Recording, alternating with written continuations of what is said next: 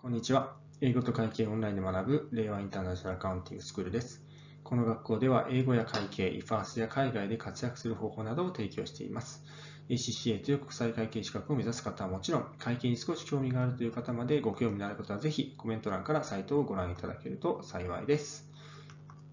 え今回は会計、ましては英語の会計なんて全く知らないという方のために、ブックキーピング講座というものを公開いたしました。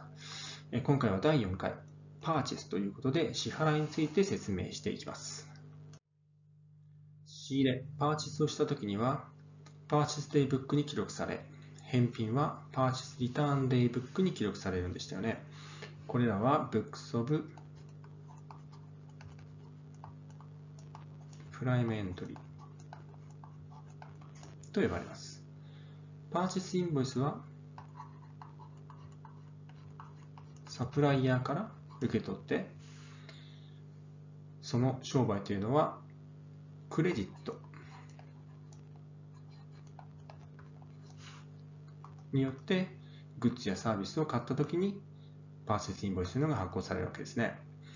ここで書類の流れを復習します。物をサプライヤーから買いたいときにはあなたの会社はまずパーチェスオーダー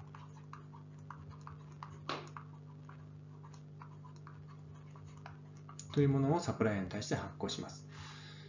サプライヤーは商品を発送したときにはデリバリーノート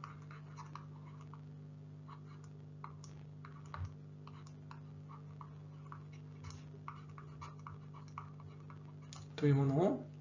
発行します。物を受け取ったあなたの会社はグッズ？received ノート。まあいわゆる納品確認書のようなものですね。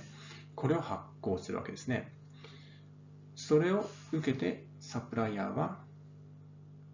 インボイスを発行してくるわけですね。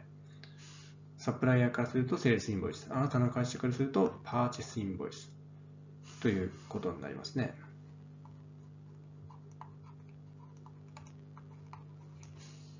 これが一連の書類の流れということになりますね。そして、あなたが受け取ったパーシェスインボイスが正しければ、それを Books of Prime Entry に記録していくということでしたね。パーチェスインボイスは、パーチェスデイブック。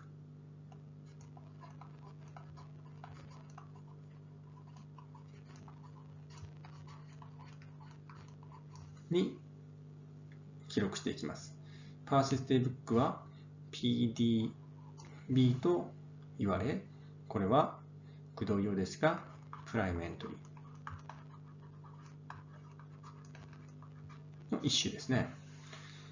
で、 purchase day book ですが、 purchase day book には週や月単位で集計がされていくわけです。ここには sales tax 前の net、 sales tax の金額、トータルの金額が書かれていくということになりますね。はい、こちらがパーチェスインボイスとパーチェスデイブックの流れになります。セールスと、まあ、同じですね。このパーチェスデイブックに書かれたトータルが、今度はパーチェスレジャーアカウントとペイアブルレジャーアカウントというところにダブルエントリーでもってトランスファーされていくというのは、セールスの方と流れは同じです。返品の場合には、クレジットノートがパーチェスレターンで、パーチェスリターンでゆく。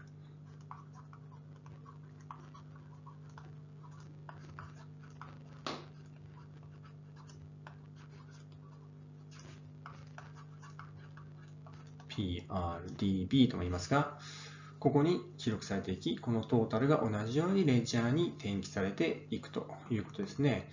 もうこの辺りの流れは分かってきたんじゃないでしょうか。というわけで、第4回目のパーチェスの説明はここまでで以上です。次回は支払い、バンクに関することについてご説明します。英語と会計の勉強、ファースについての勉強、国際公認会計試験などについてもっと知りたい方は、この動画にある概要欄のリンクからオンライン作りのメルマガを登録していただきますと幸いです。ありがとうございました。